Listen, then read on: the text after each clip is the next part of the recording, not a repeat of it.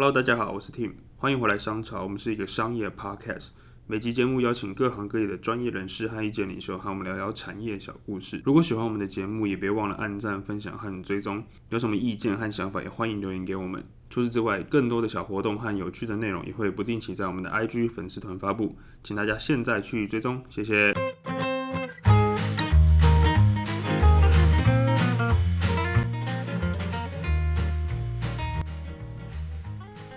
上集我们跟于理事长其实谈到了很多关于环境保护啊，然后气候变迁的一些小知识跟小故事。那我们在下集的节目中会更深入的探讨有关于 ESG 的话题，因为其实这几年来 ESG 成为了一个企业跟公司之间非常热门的一个议题。那很多的企业跟公司也慢慢朝向这个标杆跟标准进行。那其实。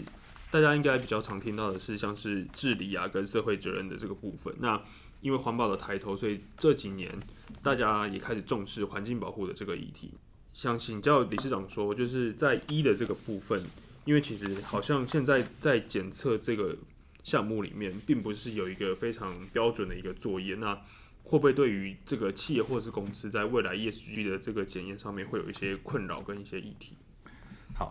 好。关于 ESG 的部分呢，其实现在这个 ESG 在执行的单位大部分都是这个会计师事务所啦，或者是顾问公司在执行。是他们在执行的重点大概还是放在他们的就是专长的部分，就是公司治理的部分。嗯，好，那其他像社会责任跟这个环境保护啊，它都是有一个标准的一个模式去评估的。嗯嗯所以大概是以评估为主。嗯，但是按照我们环境检测的立场，就是说，如果今天要讲。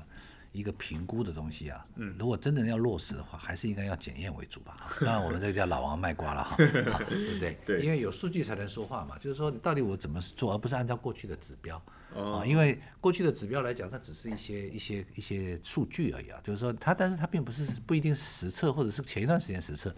那我们的环境每天都在变动，对不对？好，那每一个时间都是有不同的产量啊，不同的生产内容啊什么的。其实是根据 ESG 应该要把一要放大一点。嗯，啊，其实应该我们的想法是这样子的。那其实上也有很多学者，他们是认为说这个一的部分呢，嗯，还应该是要比较专业的人来做，比如说像环工技师啊，他们来评估会比较正确，会比较不能说正确啦，因为这个我不是说这个会计的不正确，而是说所以这样会比较全面一点。是是。因为都是说怕他说他认为这样就可以了，可是事实上呢，到时候会有一个环境因子，因为现在这个环境的变异非常快，而且老实讲，不论是哪一个议题啊，很可能一下产生出来了以后，就造成整个。这个方风向就改变了，没错没错。那这个时候，如果我们还是用评估的方式，可能会不够。所以我觉得一的部分呢，在在现在是用，如果只是用计算推估的方式，我建议是说，还是希望能够哦，再重新再审视一下，是不是要加上一些数据分析啊，或者是加上一些检验呢？嗯，哦，然后是不是要请这个专业的这个这个这个技师啊，能够来来来来签认啊？这样的话，我觉得这个一的部分呢，才可能比较好呢。所以，如果是一般的公司，他想要去做 ESG 的话，在在环境这个部分，就是理事长比较推荐他们是从方方面面去做一些检测，而不而不是单纯的评估这样。对，但是现在因为 ESG 现在的这个报告被认证的，大概都是属于一定一定的模式，那这个模式基本上都是属于这个所所谓只要是顾问公司签认就可以了。哦，懂了。在这种情况之下，就是说它的 G 我认为绝对没问题，那 S 也应该谈不。应该还好，对。但是一的部分呢，就是说，它还它，我刚刚讲，它就是用公式或者是按照一些其他方式去推估的话，那它的那个它的那个数据啊，对不对？在我们检测业来说了哈，我们当然希望它是经过检验的，嗯，是不是？那在皇宫界来说，也是希望它是一个经过皇宫专业的人来来来来评估的，对，这样的数据才会具有可靠性。是，这是大概在皇宫界的想法都是这样。那所以现在他们也正在。努力的跟政府或者跟其他机构去讨论这些事情，希望能够把这个一的部分的比重啊，能够真的放到头位去了啊，是不是？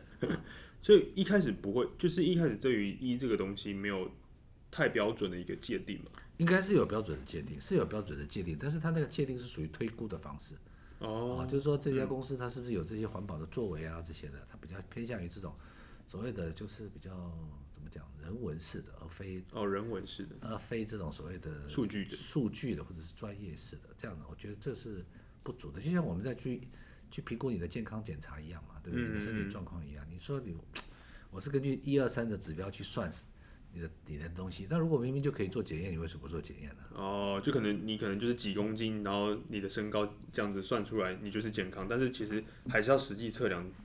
对，比如说我是确定你的身高，确定你的体重，我就知道你 BVI 多少，然后就告诉你差多少。嗯。那可是我换个角度，如果我们今天有一个仪器可以去测你的这个这个脂真的这个脂肪含量的时候，对啊对啊，那你为什么不测呢？对不对？对啊，是不是？那明明这个工具是存在的，那你为什么不使用呢？对吧嗯啊，所以这一方面也是需要政府跟相关的单位去做做努力，然后把这个一套的检验的标准跟模式定定出来。对对，但是现在因为 ESG 在国际上来讲，他们都是这样做的啊。那可是我是觉得说，嗯，既然你要叫 USG 了啊，嗯，那你你还是应该要每个字都很强 强调才行嘛，哈，对对对，是不是？因为这样的话，你才能够符合所谓讲环境。不要我们现在其实做环境做那么多年，最怕大家都在讲环环保环保，可事实上根本没有在做哈，对不对？就是就是空谈。那空谈的话，一方面呢没有效果，另外一方面可能会让大家对环保有点疲乏了，或者是有点有点有点嫌恶了，觉得说啊这个。这个是对不对？以前我们早早期讲环保是高大上，现在环保可能就是大家会觉得说这个现在是这个啊废弃物回收啊、垃圾啊，对不对？叫环保。所以你看到环保公司，人家会觉得哦，这公司。那这个不是说他们这个不好，每一个他们都很重要，但是问题就是说我所谓的所谓的社会观感的问题啦，嗯嗯可能会造成社会观感的疲乏，这样对其实对产业是不好的。社会观感疲乏，对，就是觉得说，哎，这个好像。就这样的嘛，环保就这样，哦，对不对？环保就是花钱嘛，环保就是就是负面的嘛。那可是环保其实应该是正面的，应该是为了你的 下代子孙活得更久、更安全啊，对不对？这是环保啊，这这怎么会是？对不对？所以我们现在讲说环保好像有点像像过街老鼠了，因为就是把它污名化了，对不对？嗯你说环保跟生态哪一个比较好？对吧？生态听起来就有点高大上，很厉害的感觉。环保就觉得啊，环保嘛，啊，就这样。所以我觉得说这个可能其实啊。环境保护是非常重要的，所以应该是就是环境保护跟生态也好，跟刚刚讲的什么碳碳碳碳权也好，跟气候变迁也好，都是息息相关的。是是是。所以这怎么可能会是这样做的？嗯嗯。那环保的主要精神就是什么？就是检测，嗯，对不对？评估，嗯，对不对？改善。是。啊，英文叫做 monitoring control assessment。嗯哼。那就是说，今天我们先做检验，哦，先得到数据，然后根据数据去评估、去设计、去去做一个。改善设备，对不对？如果它不需要就不要，如果不需要就不用动。对，如果它超过标准，或者它比较污染，或者是它有什么其他状况，它就要去做一些设计，根据数据来设计。设计完了以后，再请顾问公司来评估，评估它的效果如何，是不是达到达标了，是不是符合它原来经原来的这个目的？那这样的话，再再然后再检验，再一个的一个循环，应该是这样的嘛？对不对？环保就是这意思嘛。对。那可是现在好像环保就变成是一个哦，只是比较。比较比较差的一个一个一个形象，这样是不好的。嗯，当然我们做环境检验嘛，我们是觉得说，哎，大家应该还是要很重视数据啊，对不对？因为没事就叫你去做个做个检验嘛，对不对？现在现在比如说我们讲身体健康检查，你入职的时候要做一个体格检查，对啊对啊对。然后呢，平常又要健康检查，又是三年五年，那这不定了一大堆规则。那环境检验你为什么要定的也要定一下，对不对？啊，是不是？对对吧？对，因为其实讲到环境保护跟环境整个生态的议题来讲。检测这个部分好像大家平时还是比较少接触，对，大家喜欢高大上的东西，不喜欢基础的东西。因为基础东西就是环境检验嘛，就是检验嘛。其实他认为就检验没什么，大家都认为环境工程，因为环境工程金额大，我做个焚化炉几亿几十亿啊，对不对？对。你环境检验才几几百几千啊，对不对？那你这怎么能谈呢？对，是不是？那所以他就认为啊，这个是其实环境检验是很很专业的东西啊，也需要很大的投资啊，比如说你要实验室啊，要经过认证啊。人要考核啊，人要经过经过确认啊，设备要考核啊等等，其实它是一个很严谨的过程。对，在这种情况之下，其实你不重视数据，那你怎么会有答案呢？就像说你今天要买个股票，你要看看它的这个这个公司的表现啊，对不对？对啊，对啊，对啊。那表现是什么呢？表现不就是获利率吗？是不是？你还要搞 K 线，还要看趋势图，还要看这些东西，原因在哪里？数据嘛，你没有数据，你怎么敢乱买呢？对啊，对啊，对啊。那环保也是一样啊，你说环保你没有数据。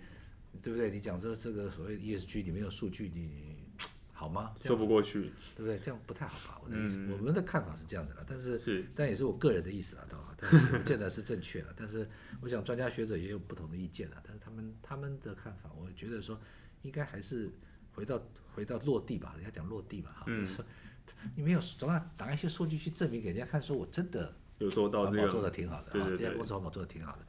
啊，不是只是观念嘛，因为宣现在的环保都是宣誓说我要做好，我要做好，可是真的做了吗？嗯，他也许做了，可是真的做到了吗？嗯，所以早期我们环保吃过很大的亏啊，就是说哦当当环保的人认为说啊，当被工厂被被被查核了，说它污染了，他就买一套设备，买完设备以后呢，然后一检查怎么还没过啊？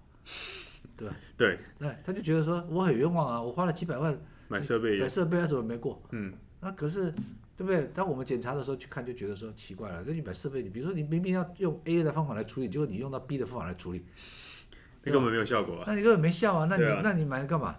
他就想说没有，人家跟我保证啊，说他没问题啊，那没问题，对不对？方法用错了。那你信他，我也没办法，因为你前面他也没检验啊，对不对？对啊他也没检验，然后事后检验也没检验，然后就告诉你说好了好了好了。然后环保局来稽查你的时候，就是我们帮环保局去做做做稽查检测的时候，一查哎还是不合格，嗯，那就抱怨了啊，对不对？到处投诉了，说我花了很多钱了，对不对？因为我们以前听到很多就是这样，跟人家讲说一套设备啊就可以吃遍江湖啊，对不对？从头做到尾都长那样的，对事实上有效吗？对不对？因为环保的机制是很复杂的啊，比如说污染的机制也是很复杂的，可能有各种不同的污染，有不同的处理方法，那你要找到一个适合的方法，嗯对吧？就像说我说我吃一个阿司匹林，我就可以搞定全部的 全部的病痛，那你相信吗？对啊，哎以前人真的相信 以前人真的相信哦，嗯对不对？对是不是万用药嘛？可对啊是你真的现在你就不会觉得是对的，人家还告诉你说不能吃太多，吃太多可能会怎样怎样，对啊，对啊。对不对？嗯，那这就是逻辑啊。那我们现在环保也是一样，你说环保，我说有一套设备可以吃遍江湖，不太可能。的对啊，对不对？有很多很多方法嘛。那如果没有那个这产业就不用玩了，对啊。对啊我觉得我觉得这是观念的问题。嗯，大家其实还是要重视数据，而不是重视那个 view 啊，对不对？那感觉。对，那那是没办法，那是但是数据还是蛮重要的。嗯，那像理事长在从从事这个产业这么久，那有没有发生过一些比较有趣，或是就是可能大家比较不知道的一些小故事？有啊，比如说像现在环保局啊，经过统计啊，嗯就是大家在台湾啊，被诉愿最多的民众诉愿最多的、的的项目是什么？你知不知道？不知道哎。一个就噪音，嗯，对不对？对，我隔壁邻居很吵，哦天天吵着我，或者说我楼下一台 K 有一家 KTV 很吵，对不对？我隔壁有一家 Seven Eleven，它的马它的冷气很吵，嗯嗯对不对？对，啊，或者旁边有变电所，它很吵，等等，它都是用这样的概概念，所以这是最多的嗯，或者是汽这个汽车警报器什么等等，啊，那噪音就是常常被管制的，嗯，好，那另外一个就是什么？就是臭味哦，啊，嗯，那我们先讲噪音好了，嗯，啊，噪音的部分就是说，大家很多抱怨就是我楼上很吵，或者我楼下很吵，对，那可是他就觉得一定是他吵，懂吧？嗯啊，是不是？对。那可是大家不晓得噪音的来源有可能是很多啊，可能包括震动啊，或者是机器的不稳定啊，嗯或者是马达可能可能已经磨损了、啊，对不对？等等，对这就会造成噪音嘛。可是你不知道，嗯，那搞不好噪音是你自己的马达，你也不知道，对，因为他在外面，你就觉得是外你就觉得是别人。对，那所以你就一直抱怨，一直抱怨，所以很多诉愿都在这上面。可是事实上，我们很多检测方面的时候呢，他就是当到法院去告的时候，他就会请检验公司去做检验嘛。嗯。那我们去的时候会做比较长的时间啊，比如说做一个二十四小时。好那二十四小时的时候呢，当我们在做的时候，他的指定点就是第一个就是他觉得他的生活点啊，比如说客厅啊，嗯比如卧房啊这些的，嗯，然后另外一个就是对方那边或对者是外面。那我每次很好玩，就是当当你要去的时候，就是在这个客厅的时候，他就故意把电视开得很大声，啊，这样就表示说，你看很吵很吵很吵啊。但事实上大家都忘了，噪音其实是一个连续值，不是一个短暂值，就是你要测一段时间去平均的。所以他就觉得说，诶，我已经开那么大声了，怎么他还没有到标，到标还没有被超标的还。没有超标，就是因为 这是一个平均值，所以这是一个大家很奇怪的观点，就是这个，这是在噪音。那另外一个就是味道，是味道是一个更有趣的事情，就是是，大家都觉得臭味臭味，哎，其实味道味道现在原来叫臭味，后来改成异味，就是说什么叫做异味？就是说其实香气也是臭味啊，香气也是一个，哦，只要让人家不舒服的味道都叫做异味。异味对，那都有、都有标准的，超过就就可以处罚。所以你闻到你太香也不行。对你闻到别人的香水差太重，搞不好他也超过超标啊，啊，对不对？对啊，这个就是不知道的哈。因为早期我们接到的案例就是说，那个那个那个饭店啊，嗯，饭店啊，当初被投诉是什么？就是说，那个饭店啊，它在前面就是中央东路有一家饭店，它前面是公车站牌，是然后他的那个自助餐的那个餐厅呢，刚好那个那个那个味道味道就是在那个就在就刚好排在这个公车站牌旁边。是那到了到到中午一点多的时候，人家就投诉了，说哦，这个这个餐厅很过分的，为什么？因为他那边等公车，早期的公车不是那么容易知道他什么时候来。对，一直等一直等等，肚子又很饿，然后那个香味又很香，然后他就越闻肚子越饿，饿到他胃痛了，他就觉得哇，这真受不了，他就就住院。哎，真的哦，嗯那那家那家那家饭店后来还花花了几百万去做改善设备，哇，所以你看。太香也不行。对，太香也不行。那所以说，大家都，可是现在也有人在，当我们被被当当这些这些人被举发，然后去检测，发觉他的这个味道不合格的时候，嗯，超过标准的时候，他就会抱怨了，嗯，他说你怎么可以这样？你们这个太太草率了，你找个几个人闻一闻啊，因为臭味有一个方法就是就用闻的吧，哈，用闻用闻臭源来闻的嘛。嗯，他说你这找几个人随便闻闻一闻，你就给我开罚单，这不合理啊，这不科学啊。对，对不对？那这是大家很错误的错误的观点，这就是我觉得这个可以来说的，因为味道哈这种东西啊不是这样闻的，它是一个科学的数字，它是要找很多人来闻啊，然后去写，按照不同的比例去稀释，有一些动作的，有一些过程的，嗯，有一些步骤的，有一些设备的，去把它弄清楚，然后把它稀释到你闻不到为止啊，哦，然后再做统计分析，然后做出来的一个值，所以其实那个值是很科学的啊。那各位也不要说那个随便找个路人来闻的，那是不可以闻的，你知道？因为在在我们来说了，每一家做闻臭的公司啊，都不是很小的公司。为什么？哦嗯因为闻臭最少需要六个人啊是，的闻臭员，再加上一个一个一个主持人，再加上一个一个调配师，至少要八个人。可是只只有八个人，不是要需要十六个人。啊，为什么需要十六个人？嗯，因为我们在之前要先做人的味道筛检，就是哦，就像我们闻咖啡，闻有没有咖啡师啊，什么闻对对对那个酒的那个要品酒师啊，检验他们，品酒师啊嗯，品酒师不是每个人都可以当哦，哈，对不对？嗯现在还有品水师哈，不是每个人能当哦，他要对味道有一些敏锐度敏锐度啊。嗯嗯那你刚刚讲的敏锐度也有问题哈，有问题。对，因为假定你的鼻子非常的灵敏啊嗯，对不对？哦，就是说异于常人，那好不好？好像也不是那么好。对，因为你不公平嘛。对啊，你闻，这别人闻不到，你都都闻到了，对不对？那你每个都不合格了，不对对对，所以呢，他当时为了标准，他就做了五种基准臭液，就是每个人的基每个人要做闻臭源呢、不是那么简单的，你要符合基本闻嗅，哦，你都能够能够五种你都能够闻出来。我们有基准闻嗅液，嗯不不是臭液，闻嗅艺能够要闻出那五种味道的人，才才有办法才符合。嗯那那你知道吗？就是说它的合格率是有限的哦。是是，哦，不是说真的每个人都可以合格，但其实很多人是不合格的哦。因为闻不到其中几个就不行。对，那这五种味道哈，我们我们稍微可以说明一下，一个就是一个就是粪臭味，嗯，一个是汗臭味，是哦，一个是焦糖味，是让人家舒适的啊，嗯，是不是？一个花，一个是花香味，是，然后还有一个是成熟果实味，五种味道。哇，好这个花香跟成熟果实感觉有就是就是刚刚讲说，异味是包括香跟臭吧？对对对所以，基本上它涵盖在全部。是你要你有的人闻得出来臭，有的人闻不出来香，或者有人闻不出来香都有可能。嗯，所以经过我们这么多年了，三四十年来啊，做在这样的做这个闻香园，这个是所谓闻就是闻嗅师的这个训练的的这个普查了。那要有一个很很明很好玩的现象，是一般人都不知道的。是是是你要讲趣味就是这意思。那请问主持人知不知道说这五种味道了？嗯，焦糖味，哦，那个汗臭味、粪便味、那个花香味、成熟果实味，哪一个是最容易闻的？哪一个是最不容易闻的？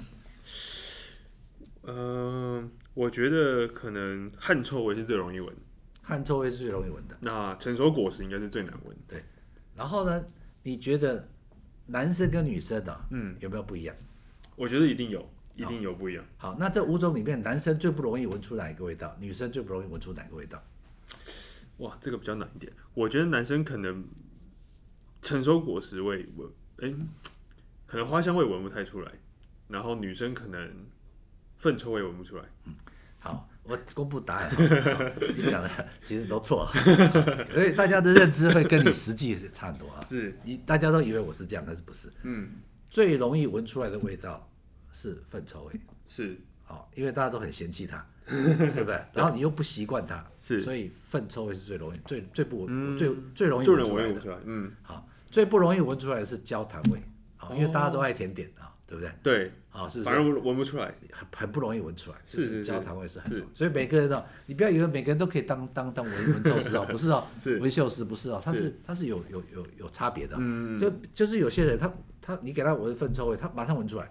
哦，可是你给他闻焦糖味，很多人闻不出来。OK 啊 OK，，这是这是讲大大数据来说的啊。嗯那我们再讲男生跟女生啊，是你刚刚讲的刚好相反，刚好相反。对男生对于汗臭味的敏感度最低，哦，因为他自己身上就有，对不对？每天都在闻，可能对习惯了。好，那女生对什么味道相对来说，你看那女生对什么味道不敏不不敏感，就是花香花香啊，因为她擦香水嘛，所以对对对。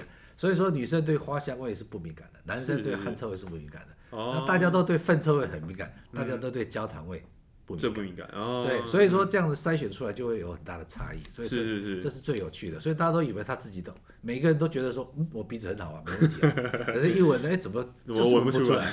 所以我们在闻臭要做闻臭过程前呢，他必须要说他那天要通知他，他不可以擦香水啊，嗯哦，对不对？啊，男生你不能有汗臭味，要不然你们都闻到自己的味道，对不对？或者别人都闻到你的味道，那怎么办呢？对不对？嗯所以其实是有很多限制的。那如果在这么严格的训练之下，在这么严格的这种筛筛选选之下，嗯那你说它的数据真的还是有具有相当的可靠性的，要不然你说是是听说这个文水师的薪水很高哈，对不对？那他凭什么？那可能他的筛选更又更难，因为水感觉又是更难闻出来的。对对对对，类似他们的做法应该类似也是这样，只是它的标准不太一样，然后去找出来人的敏感度是不一样的，嗯所以其实每个人都有差异啊。好所以在对于这种环境检验的这种标准来说，其实每一项都是非常严格跟谨慎。对，你看光闻臭就已经很复杂，那更何况其他的了。你说所有的样本，有的要做屏保，有的要做重复，有的要做、要添加，有的要做什么，很多很多很多屏保的动作要去做，让每个数据都呈现出来都是都是有代表性的。嗯嗯，是不是？你要知道说，比如说我们在这个空气里面，在这个房子里面，我们做室内空瓶好了，这么大的一个办公室里面，请问你哪个地方是可以当做标准的，哦，对吧？对啊，对啊，哦，是不是？我我不能随便说，我看到哪里就就测哪里，或者说就像刚刚讲的，我就在我家这边，或者开一个电视，然后就噪音就就来对，我就在那个抱怨那个人旁边，或者在我那个老板的房间里面测一下，就表示空气品质，那是不可以的。嗯，那它又有一套标准的，这个标准就可能经过一个统计分析啊，认为这个区域，比如说这是一个一个一个十乘十或者一百乘一百的这个空间里面，那应该取几个点，然后每个点的位置是怎样，哪些点应该合合并来来来来来来分析啊，哪些应该怎样，所以这都是有一个科学的东西，所以。环境检验是一个很科学的一个东西，它不是一个单纯的，就是说我们只是随便来测一下。来测一下，或者说随便取个样，啊，取样的误差是很很很很惊人的，所以大家都很关注这件事情的。是，但是如果是接到比如说民众的一些诉愿跟抱怨来说，不管怎么检验出来，都一定还是会有一方的人会不满意这个检验的结果，对不对？对，这就是检验业最难生存的地方，对不对？因为你这个、你这个、你这个两方都有意见啊，对不对？对你说我他没有污染，他就觉得他有污染，他对不对？那正反两面，你就是里外不是人。对，一定会有一方是不所以，满意然。后，然后他们两边就开始都污名化检测业啊，啊，是不是？对一个他测的不准啊，对不对？是不是？因为他没有符合他的意思，他就觉得他测的不准。对对对，对，可是其实这是不应该的了哈。就像说你去称重，你不是你去称重，奇怪，我不是都吃了很多减肥药，怎么到重量都没有减轻？你去怪那个秤，然后把秤砸了，那 合理吧？对 啊对啊。对不对？秤何其无辜，检测也何其无辜。对，所以其实，在某种程度，不管是检测，还要去就是去教导这些民众去去去接受这样的结果嘛。是啊，这就是我们接受访谈的原因嘛，让大家知道说检测业其实就是跟大家一样，这是一个科学的一个行业，基本上它是根据一些科学的这些方法跟数据跟做法去得到一个数结果，嗯，这个结果也许会让大家满意，也许会让大家不满意，当然多半都不满意了哈，因为、因为因为他跟他想的有点不太一样，尤其在污染纠纷的时候了。是，那所以但但是这个数据基本上都是在一个科学的被被关注的，甚至被经过 QAQC 过的这种一种数据，其实它是具有代表性的。嗯，那只是说你要用这个数据来做什么？嗯，你应该要正面的来面对这个数据，来好好的应用这个数据。我觉得这才是一个正式这样正呃正确的心态。嗯，也就是说我们希望说教育能够来告诉大家说，其实我们这个时代啊，还是讲数据的，不应该是讲感觉。感觉的。那如果是企业或者是公司行号要去做检验的话，他们会有哪一些的步骤会去要去遵循吗？第一个就是看你是要法规的还是非法规的。所谓法规就是说法律规定你什么时候要做，那你就要做，这是第一个。嗯非法规就是说你当你被法规要求的时候，你可以在之前先做啊，你不要等到法规的时间到才做。对啊，像好像很多人都会到那个期限快到了，然后再去做。对对，这也是检测最多最累的地方。检测是靠人嘛，靠对他一个萝卜一个坑，大家都很喜欢在最后一秒钟，然后我才要发出去，因为他觉得说那样可能钱可以慢点给啊，对不对？啊，其实也不是，就是说，就是你不必到那个时间嘛，你就早点早点做嘛。因为其实我甚至都建议是说，在你在做正事之前，你应该要就是喝手一下嘛，你就先做一下预测嘛，预测也不花不了多少钱，可是你就可以先知道你的你的状况。大概底线在哪里？对，那你就可以去调，你就可以去做一些改善嘛，对不对？或者是调整你的制程喽，或者是加强人家这个所谓的设备的这个效能啊等等，你这样做你才会才会没问题啊，才会符合你的期望啊。那你都没有，你就是就硬上，我相信你，对不对？就像你去考驾照，你会先看看模拟题吧，对不对？你不可能就是说，试试试骑一下，试开一下，对不对？你不能说我已经开车开了开了很多年了，我绝对没问题。那我那常常摔倒的也很多啊，对啊，对不对？对啊，所以你为什么不先做测试呢？对不对？那个这个是很重要的。第一个，第二就是说，还有就是说，你对你的环境有怀疑的啊，比如说我们对我们这个环境觉得说，哎，奇怪，我们公司的效能不高啊，每个人都昏昏欲睡，是不是你的这个空气品质也出了问题啊？嗯或者是你的这个空调出了问题啊？法规没规定你，可是问题是你看看这个环境，你要希望能够有效能提高，你做一下嘛，对不对？做一下花测试一花不了下，什么钱，搞不好你就是只要改善就好了啊，对不对？因为这就是就像说你身体觉得不舒服，你会去检查一样，那你为什么要去检查？对不对？嗯预防嘛，预防嘛，那至少知道确定是不是嘛，对不对？那我们同样道理，办公室也是一样。你说我们这个室内，我们常常讲说这个空调空调设备了哈，这中央空调出来的设备，那你到底多久去检查一次啊？对对吧？对就像我们讲讲这个饮用水也是一样啊，我们自来水公司出来的水是绝对安全可靠，可以生喝的。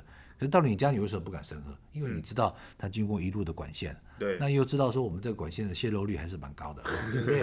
啊，是不是可能会渗水出去，可能会污染进来，对是不是？所以就政府都告诉你说你要喝你要喝足够的水，对吧？是这意思嘛？对。然后呢，又可能就我们还经过水塔，对不对？那水塔呢，又告诉你说水塔有时候会有尸体啊，对不对？是不是这样？对啊对不对？会有异物啊，等等。但这些都是你可能在思考的嘛。所以政府告诉你说，啊，你每半年要去清洗一次水塔，对不对？然后呢，很好玩的现象就是水那么干净，对不对？嗯。那水塔应该是洗一下就好了吧？对啊，对啊，可是这个管委会，你去看一下管委会的报告，常常那个管委会的报告告诉你说，这是清洗前跟清洗后，清洗前真的很脏哎，啊，清洗后真的很干真净真的，对不对？那怎么会那么脏呢？嗯那我们就换个角度讲说，那你你为什么半年洗一次？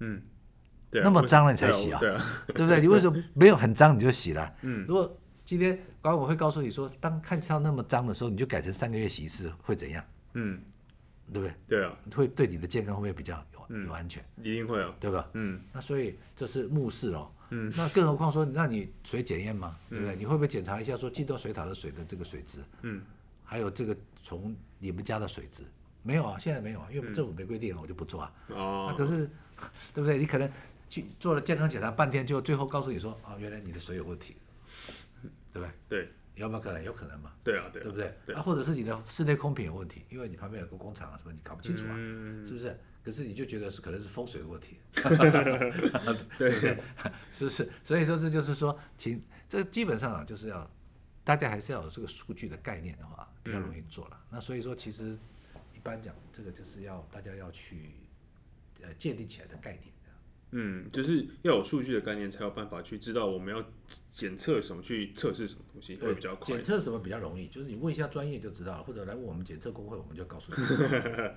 那所以其实，在工会这边，就是检测业这边也会有改善这个部分嘛，也会有就是教导人家怎么改善。呃，环保署当时要求我们做的就是我们不要去做改善，因为我们是不能不能这个是这个不能说是老王卖瓜嘛，哦对不对？自己来自己做要有公正性嘛，对不对？你不能说毛根都都在自己手上，所以我们基本上检测业大概，就算我们要做，我们也会有另外的企业在做了，但是我们大概都推荐了，但是有可能有私心，但是原则上检测业还是检测业，嗯哦，因为我们只对数据负责嘛，所以我们原则上是把数据做好。嗯，哦，那至于说改善他要找谁，那就是另外一件事喽，对不对？哦，大概是这个想法啊，而且这个行业大部分是这样。嗯，所以只只是包含检测跟去教导他们这些概念。对，我们可能会建议他说，根据我们的专业，我们建议他说，你可能要去做改善啊。那改善要找谁改善？那我们可能行业里面人会推荐，那也有人不推荐。那事实上，你只要知道你的问题，你就找就好，就容易了。哦，对症下药就好了，是不是？就像说，告诉你有你有什么毛病，你就去找那个药啊，你可以，是不是这样？对对对，是不是？这怕你乱吃啊，不怕你不怕你怕你吃错啊，对不对？啊，是不是？你找几种，反正就是那几种嘛，那那你找你合适的吧就好了。嗯，只是在检测这个起始点来说，会比较难去知道自己的问题出在哪里。对，这才是最重要的观念。对对对对对，嗯，所以说你如果不知道，你会觉得有怀疑，但你可以跟来询问。专家或者询问工会嘛，那我们工会当然会帮你解释或者是安排。那当然你觉得价钱合适你就做嘛，对吧？啊，是不是？看你对于你自己的生命，或者是你对于你的生活环境，对，是不是重视嘛？对不对？或者是重视到什么程度嘛？对吧？那如果你觉得这是重要的，那你就做做看嘛。对，是不是？因为其实有很多时候人家会告诉你，环境会影响你啊，对吧？对，很重要。有的医生还。那个我们认识一个台大的医生，他也是告诉人家说，你这个环境蛮重要的，你可能在环境里面多种一些所谓的像像薄荷啊这些香草植物啊什么的，可能对你的这个病情都会有改善，嗯，对吧？那为什么？就是改善室内空瓶啊，哦，啊，对不对？对，是不是？对对。因为最怕说，我们常常讲说，一个一家里面如果有病人，那整个家的那个氛围就是病气很重啊，对不对？中国人讲的。那事实上。那你就应该去改善它，不要影响到别人啊，对不对？让这个病人能够早点康复啊。那这时候你做一下室内空瓶，或者是做一下你这个所谓的环境改善，对，没有坏处啊。是是是。是不是？与其你花很多钱去买药，你不如做预防啊。政府不是在鼓吹说我们不要做治疗，我们要做预防嘛？预防胜于治疗。预防医学应该才是才是重点嘛。我们也同样道理啊，你预防的前提是什么？对不对？就是你你要知道问题在哪里，你要看到数据嘛。嗯。那其实节目最后，我再想要请教一下理事长，就是因为听起来检测这个行业是非常严谨，然后非常重视数据的。那如果未来有一些，比如说年轻的人啊，或者是现在想要加入检测行业的这些后辈来说，理事长会对于他们有什么想法上面，或者是意见上面的一些建议？这样子。对，因为我刚刚讲说，大家。在在选择行业的时候，当然喜欢比如半导体业啊，电对不对？电子业啊，因为它钱比较多嘛。但是如果说你是做环境的啊，你会觉得说，哎，环境其实是一个很重要的议题啊，你要跟跟跟跟人的生活跟世界息息相关的，是是是，对不对？那当你在做检验的时候，人家觉得检验是最刚刚讲的最冲突的啊，因为你做出来数据两边都不满意啊，对不对？然后你就会觉得说，哎呀，这个两边不是人。对，你会觉得这个所谓的所谓的这个。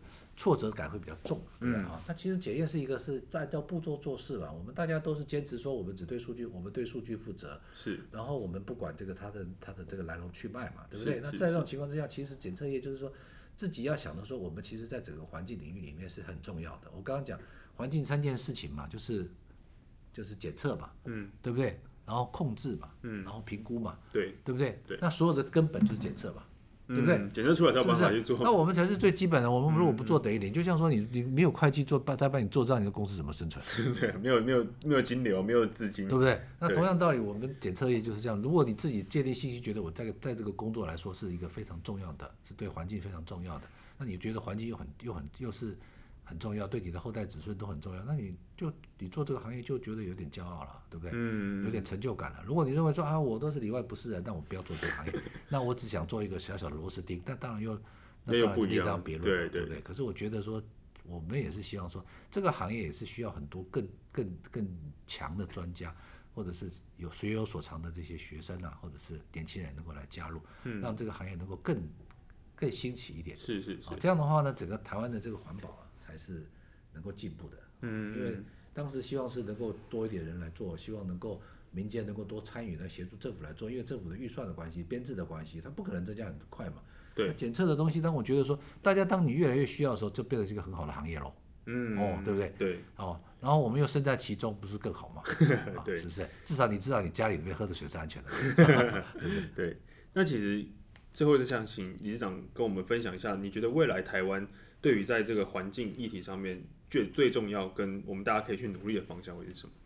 我觉得这个在台湾来讲，这个环境议题啊，因为台湾基本上来讲会受到国际的影响，是啊，碳权对不对？碳税就是已经是跑不掉了，是啊。那因为欧盟跑得很快，是它一一步一步往下压，嗯啊。那其实美国虽然不太愿意，可是它最后还是会配合，他也要来做，对不对？那他搞不好要跑得更快一点，啊。所以在这种情况之下，我们台湾。这个未来呢，这个环保的议题都是会跟我们息息相关的，而且会一直会一直有一直会有压力，国际的压力会进来。嗯，所以台湾也应该会被被要求，或者是开始主动的，或者甚至被动的，就开始会增加很多的环保的这些所谓法规。所以最近这段时间，大家对于这个环保的法令啊，或者是相关的这个规定啊，可能要稍微注意一下，因为我觉得这个可能呃局势很快嘛，因为现在有二零二零五零、二零三零，对不对？台湾也同意了嘛，还有这这个什么二零二六、二零二五，对不对？